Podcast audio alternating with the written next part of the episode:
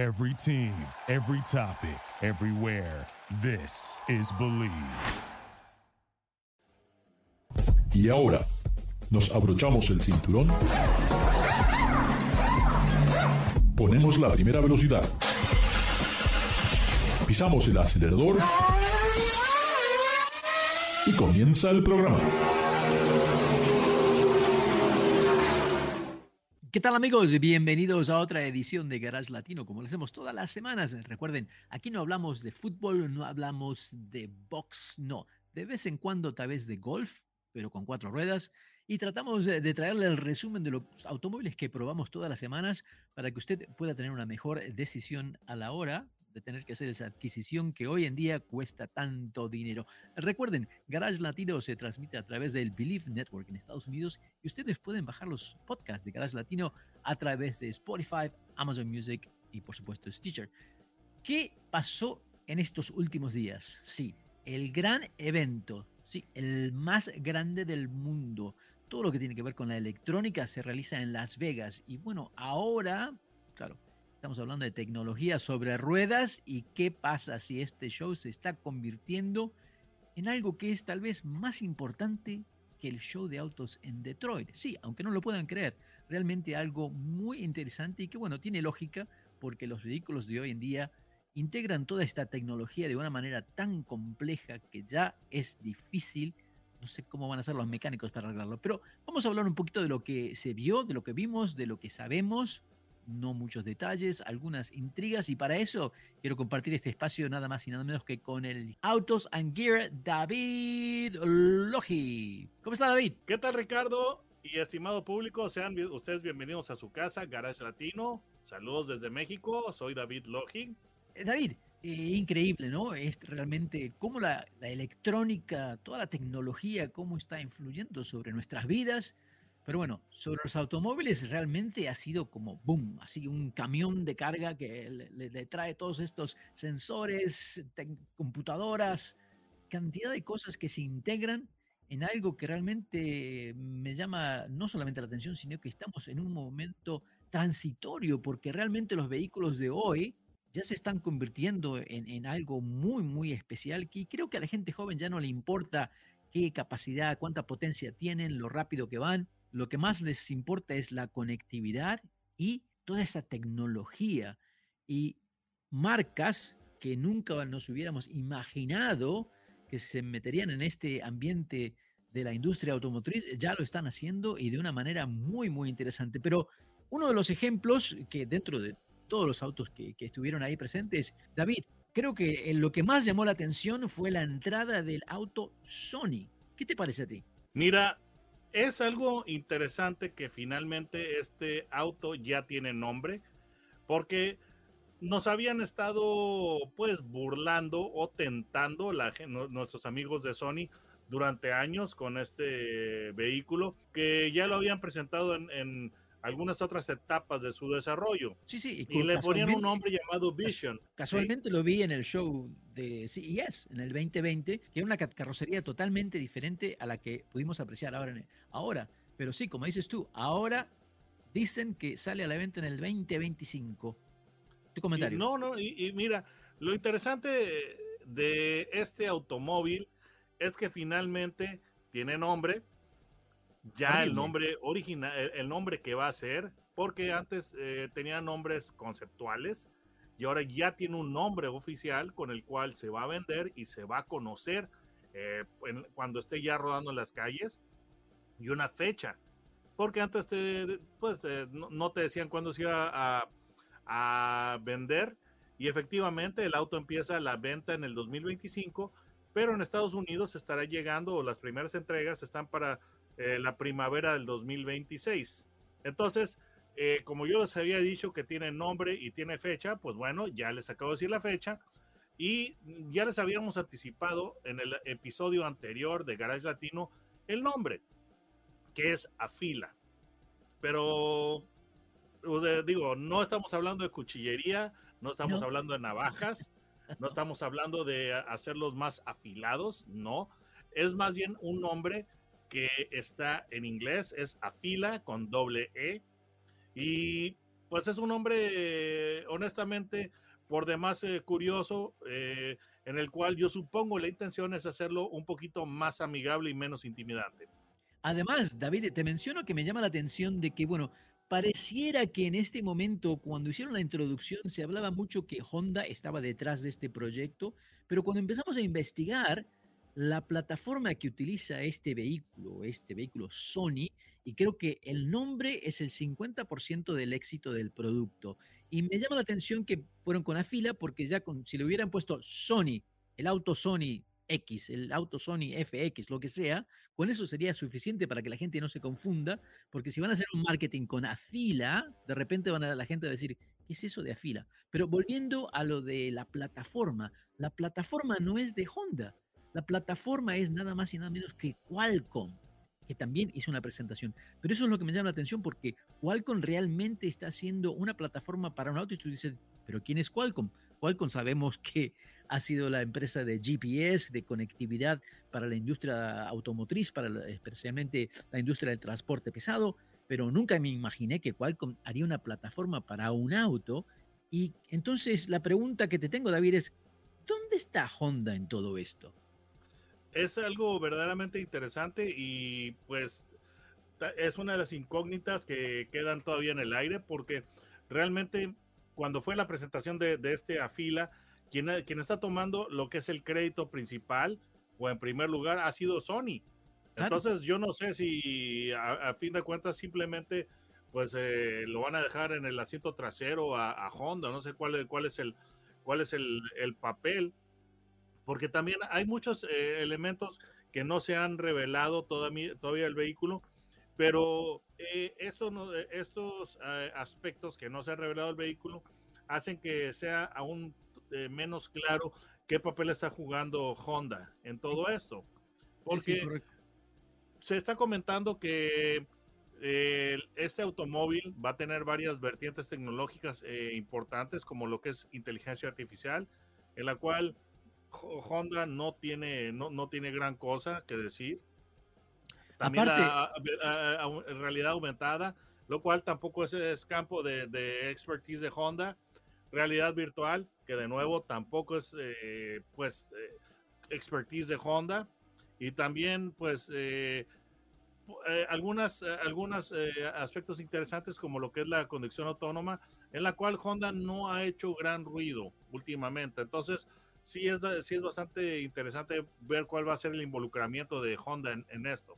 Sí, sí, y definitivamente eh, salta a relucir el esfuerzo que está haciendo Qualcomm, esta empresa donde realmente está haciendo una integración, algo que me parece interesante, la integración, por ejemplo, de Salesforce, uno de los más grandes eh, conglomerados de, una empresa que se especializa en la facilitación de ventas, de la conexión de vendedores con proveedores y todo esto, algo que uno no hubiera pensado, bueno, ¿cómo va esto dentro del automóvil? Pero bueno, Qualcomm ya lo está realizando. Entonces, otra vez, esta parte de Honda me queda un poco pensando en el aire.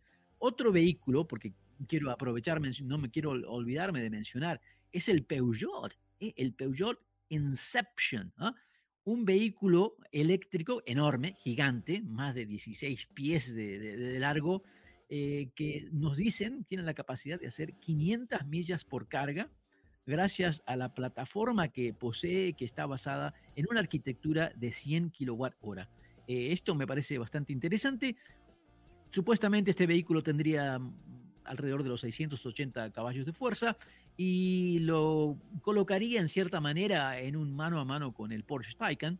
Eh, el tener esta plataforma le permitiría cargar prácticamente una milla por minuto, o sea que en 10 minutos tendrías 10, 100 millas de carga, algo interesante, ¿no? Sí, y además no es una camioneta SUV, es un automóvil. Eh, quería, querría llamarlo sedán, pero no estoy tan seguro. Es un auto cuatro puertas con las puertas traseras tipo coach o Suicide Doors. Y mira, eh, algo muy interesante es de que evidentemente eh, Peugeot no es una marca que se vende en los Estados Unidos, pero Peugeot es eh, pues la vertiente principal. Bueno, Peugeot era, es una compañía de lo que fue PSA, Peugeot, Citroën, que compró a FCA, lo que es Fiat Chrysler, y acabó convirtiéndose en Stellantis. Entonces, eh, yo no sé si esta es la manera en la que ellos están tratando de señalar un eventual regreso de la marca Peugeot a, los Estados Unidos, lo cual eh, estaría interesante considerando que tienen eh, vehículos muy, muy atractivos que tenemos en México, by the way. Y, y aparte, no podemos olvidarnos de que todavía tenemos la gran pregunta en el aire de qué es lo que va a suceder con, con Dodge, con Chrysler. No, no, no hay ninguna plataforma eléctrica todavía para ese tipo de vehículo, ¿verdad? Y si la pueden eh, compartir, a lo mejor por ahí. No, realmente sí, sí, eh, eh, Dodge va, va, a ser este, de una de las plataformas eléctricas de lo que, de lo que es este Stellantis. Ya han estado ellos dando algunos vistazos previos de lo que va a ser su auto eléctrico, el, Charger. El preview que se nos dio del, del Charger, pues tenía la característica de que sonido simulado de, muscle car, pero no resultó ser un éxito e, ese, ese desarrollo, al menos no en esa etapa, y están refinando el sonido. Entonces Dodge queda claro que va a seguir siendo una, una, marca de autos deportivos, pero la dirección exactamente que van a tomar o, los pasos que van a tomar para llegar a ese punto no quedan muy claros. Lo que, lo que sabemos es que quieren hacer autos deportivos eléctricos, pero pues el, el Charger ya están anunciándolo con motores de, de, gasolina. Eh, una pregunta, porque ya que mencionaste eso, a mí tampoco me queda claro muy bien. Eh, este vehículo que mostró BMW, BMW nos muestra el iVision D, ¿ok? Como DALI, como todo lo que tiene que ver ahora con la, con la inteligencia artificial le llaman D.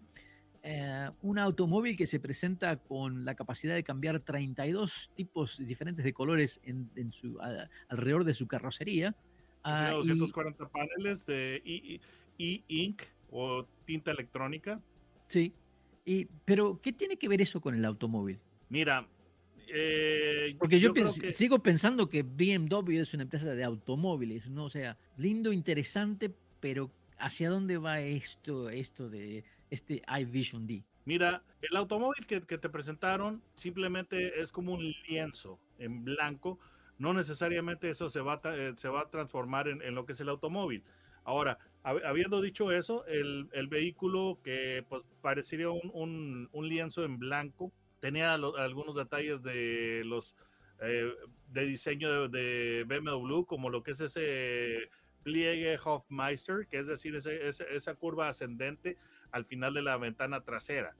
Pero eh, tenía lo que es la parrilla, pero la parrilla está eh, de BMW está dibujada digitalmente.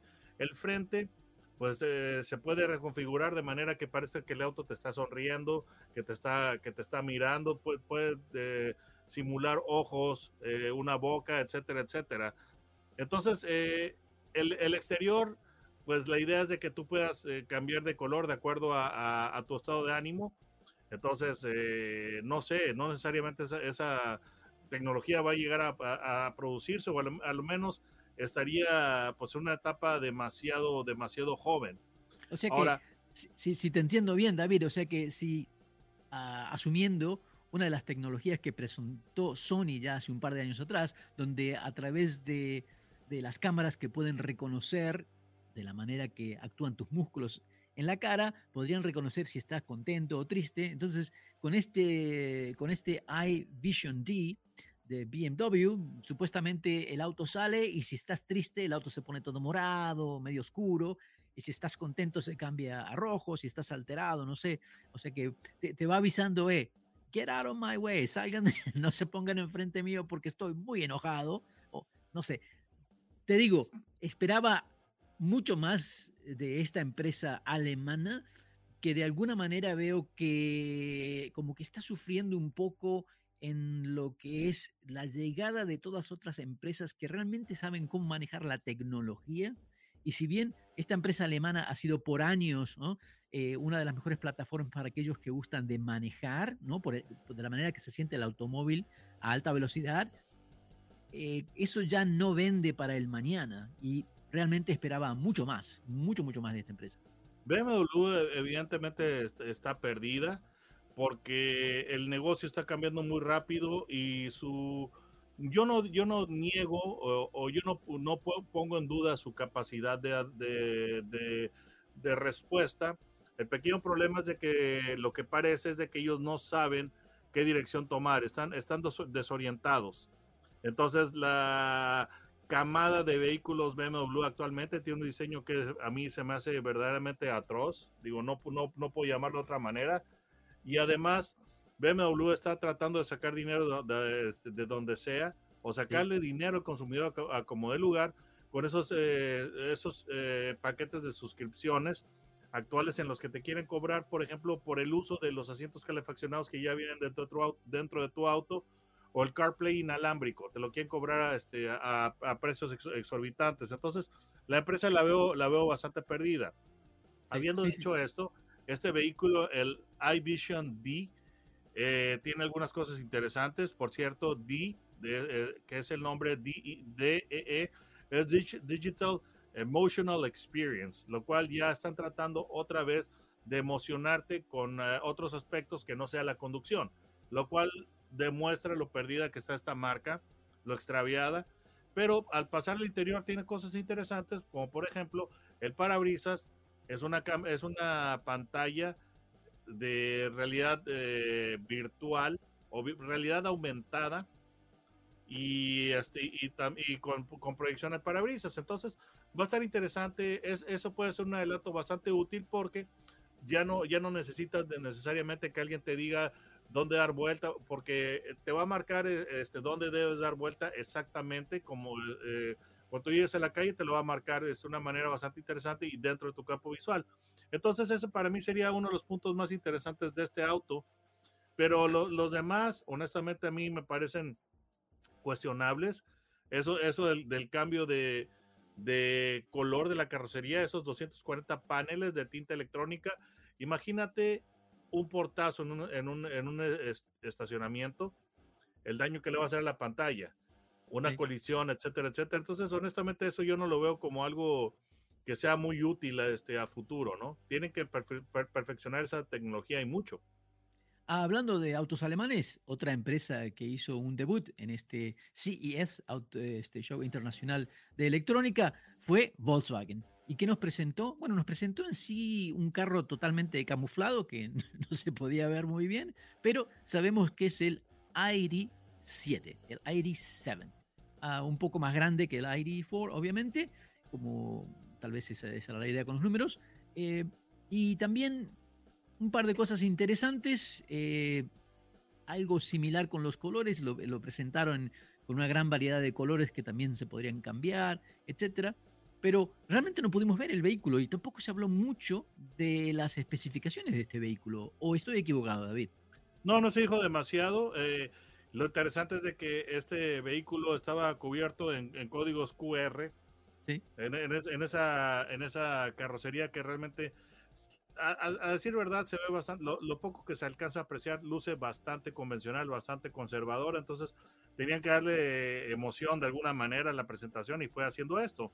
Pero simplemente se ha dicho que tiene un rango, eh, a lo menos usando lo que es el, estándar eh, europeo de pruebas, el WLTP, eh, un rango de 437 millas, que si tú lo trasladas a lo que son los estándares de prueba que prevalecen en los Estados Unidos, esos que son más estrictos, esas 437 millas que, ofrece este auto de, de, de, rango se reducen aproximadamente a 350 millas.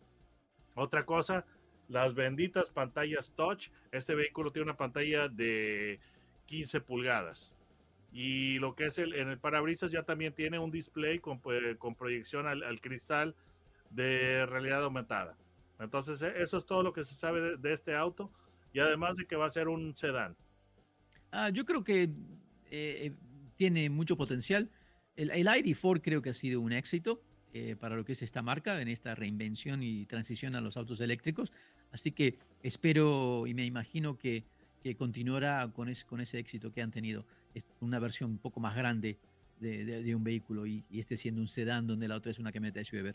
No, no entiendo por qué eh, tantos de los fabricantes ahora están tratando de hacer vehículos con mayores capacidades eh, de, rango y con, con, mayor carga, etcétera, cuando realmente yo personalmente creo, si tienes un automóvil que te da entre alrededor de las 200, 250 millas de, con una carga, es más que suficiente. No creo que es la necesidad de tener más autonomía, sino lo que necesitamos son cargadores. Realmente lo que necesitamos es la infraestructura, no que el auto te vaya más lejos. Pero bueno, esa es eh, mi opinión.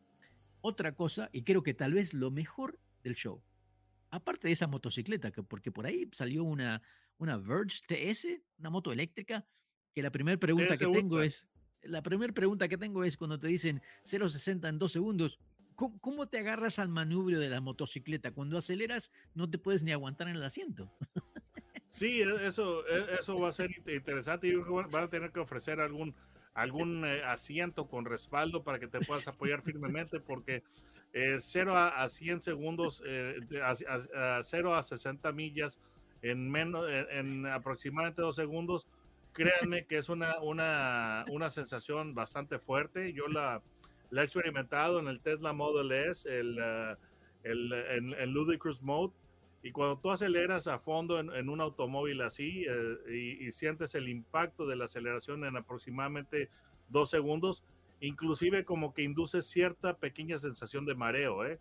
Y ahora en una motocicleta, eh, eso, mira, no es tanto de cómo te vas a poder mantener eh, en el asiento, sino cómo vas a mantener el, equilibrio eh, en, en, dos ruedas o muy posiblemente va a ser en una sola rueda la que va a estar haciendo eso por, por, por serlo contundente y no caerte. Para mí que esa es, la, e, esa es la pregunta principal. ¿Cómo le vas a hacer para no caerte de, la motocicleta cuando das un acelerón a fondo. Pero y ya eso de que te mantengas en el, en el, en el asiento, eso ya se convierte en, en, el problema número dos. Y el problema número tres tal vez es, no va a ser tan importante porque a 45 o 46 mil dólares creo que no van a ser muchos los que van a tratar de adquirir esta moto y, y, probar realmente a fondo eh, si, si es capaz de hacer los dos segundos o no. Pero otra vez, quiero volver a, lo que me pareció que era lo más significante del show realmente, que fue la presentación de Ram con su camioneta Revolution. ¿Qué te, parece, David? Mira, es una camioneta que definitivamente ahora lo que están tratando de hacer los, fabricantes es de que los autos que son ecológicos o muy avanzados tengan un aspecto único. Pero el detalle es de que en este caso creo que se les pasó la mano porque el diseño de la Ram Revolution no parece el de una camioneta RAM, o a lo menos ya el público está acostumbrado al aspecto que debe tener un, producto de, la marca RAM y la Revolution simplemente no lo tiene. Luce demasiado limpio, luce demasiado moderno, no luce lo suficientemente macho y lo suficientemente ruda esta camioneta, para empezar. Eh, y, perdón, te voy a interrumpir muy, muy brevemente porque creo que eso fue lo que me gustó que hizo Ford con la Ford Lightning. La Ford Lightning se ve exactamente igual que cualquier otra camioneta Ford y es la opción de que tengas el motor eléctrico. Y eso para mí creo que es algo muy válido porque tienes esa aceptación inmediata de la gente. En cambio, con esta Revolution, que sé, para mí el estilo me gusta, me gusta lo que han hecho a nivel concepto, a nivel diseño, creo que está muy hermosa, pero no la veo como una RAM, no la veo eh, y, además que tiene un montón de, otra vez es un concepto, entonces hay un montón de cosas que no sé hasta qué punto van a ser factibles que puedan entrar en producción. Ah. Mira, esta camioneta a mí me, me agrada eh, algunos aspectos que tiene, simple y sencillamente que tiene tres filas de asientos, lo cual en una pickup eh, pues es realmente, pues no se había visto. Hay que agregar o aclarar que la tercera fila de asientos es un par de mini asientos que van contra la pared, este, están ubicados en la pared trasera de la cabina. Y no, se, no se verá como que son exactamente para adultos o muy cómodos, sin embargo, sí los tiene. Entonces, esa es una innovación interesante. Esta camioneta, al igual que la Avalanche de antaño y la Silverado EV, separa la, bueno, digamos que están en la misma unidad la carrocería y la caja, pero la separan. Hay una separación entre cabina y caja mediante una compuerta que es abatible. Eso le llaman midgate. Y en, en, esta camioneta que está usando ese concepto de, de Chevrolet, tiene también un pasadizo que permite, que, que permite cargar eh, objetos realmente largos de, de, que tienen la longitud de todo el vehículo y hacerlo sin tener que cerrar la, eh, la, tapa de la cajuela. Es decir, tú puedes llevar alguna, algún pedazo de madera bastante grande o, o algún o tubería o qué sé yo, de, que midan toda la longitud del vehículo y guardarlos en, en el vehículo sin tener que, que abrir la, la tapa de, de, la caja. Entonces, e, eso es, eso, ah, porque, por cierto, esta camioneta tiene cajuela frontal, es decir, frunk. Sí. Entonces, eh, en ese aspecto, esa, esa es, una, eh, es una innovación interesante. Pero habiendo dicho esto, realmente le falta la identidad de RAM. Sí, sí. Eh, tiene una infraestructura o arquitectura de 800 voltos, otra cosa más que, que le ayudaría para hacer una recarga bastante rápida. Eh, y, y de, en el interior me, me gustaron, hay un montón de, de, detalles de diseño que son muy, muy interesantes. Ahora, ¿hasta qué punto realmente vale la pena que tengas la posibilidad de llevar un caño de 18 pies? No sé si se va a usar eso no. Mira, Pero bueno, otra vez Ricardo, es un concepto. Mira, Ricardo, not that you would, but you but could. You could. esa, esa, es, la, esa es la, la máxima con la que muchos eh, vehículos parecen haber, haber sido diseñados hoy, no, eh, hoy, en día. No que lo vayas a hacer, pero podrías hacerlo. Sí, sí, es la verdad. Pero me gusta, ese concepto me gustó, nada más que no la veo como una RAM. Yo eh, tampoco, sinceramente, David, demasiado limpio. No quiero olvidarme, porque es muy importante, ¿cómo te encontramos en YouTube? Simplemente pongan eh, mi nombre, David Logi, eh, Logi con J, en lo que es la barra de búsqueda y le dan clic y eso los va a llevar directo a mi canal les recomiendo que eh, miren estos uh, videos que hace David porque realmente les da una muy buena reseña de lo que es un automóvil, lo que ha manejado y les va a decir, como dicen la neta, ¿no? Si vale la pena o no. Lo mismo pueden hacer con mis resúmenes que aparecen en garagelatino.com. Y recuerden, Garage Latino, los podcasts de Garage Latino también aparecen a través de eh, autoproyecto.com. Así que nos pueden encontrar en un montón de lugares y espero que les den un like a los videos y se sumen a la colectividad, nuestra colectividad en Facebook. Uh, una cosa más que vimos en este show, una empresa en Los Ángeles y que por eso quiero cerrar este segmento con esto porque mmm, me da, me pone la sangre azul o negra, no sé, pero me hace mucho que pensar este movimiento que le llaman el electromod, electromod, el de modificar a vehículos clásicos oh. con motores eléctricos y después de ver la RAM, después de ver el ID7, después de ver el, el, el auto de Sony, me ponen enfrente un, un, una camioneta que resembla una Bronco 1969, pero con toda la carrocería hecha de fibra de vidrio y un motor eléctrico de 600 caballos. Hablo de la empresa Zero Labs, que se especializa en hacer esto. Amigos, amigas, quiero sus opiniones, dejen sus comentarios en Facebook, porque realmente no entiendo esto de que modificar los autos clásicos o hacer un auto de cero, un auto totalmente nuevo, pero basado en algo que es un clásico y poner un motor eléctrico, no sé realmente cuál es el sentido. Y aparte que estas cosas no son nada baratas, uno puede comprar el original, ¿eh? que se convertiría en un clásico y es una inversión por menos dinero. David. Eh, digamos que eh, te estás debatiendo entre si la idea es genial o es sacrílega. Sí. Correcto, correcto. y yo correcto. creo que va ganando la parte, esa parte, de, de, digamos que te, te, tienes a los dos Ricardos en, en, en el, sobre tus hombros, un angelito y un este y un eh, un diablito. Eh, y creo que va ganando eh, aquel de los dos que te está diciendo que es sacrilegio. Sí, sí, sí, realmente, realmente creo que está por ahí. Eh, recuerden, Garage Latino se transmite a través del Believe Network en Estados Unidos y pueden bajar los podcasts de Garage Latino a través de Spotify o Amazon Music. No se vayan. Duraloop es un tratamiento especial para que el aceite no pierda sus propiedades. Duraloop reduce la sedimentación de las partículas nocivas que dañan al motor. Duraloop disminuye la temperatura interna del motor y la fricción de los metales. Duraloop, para que el motor dure más. Thank you for listening to Believe. You can show support to your host by subscribing to the show and giving us a five star rating on your preferred platform. Check us out at Believe.com and search for B L E A V on YouTube.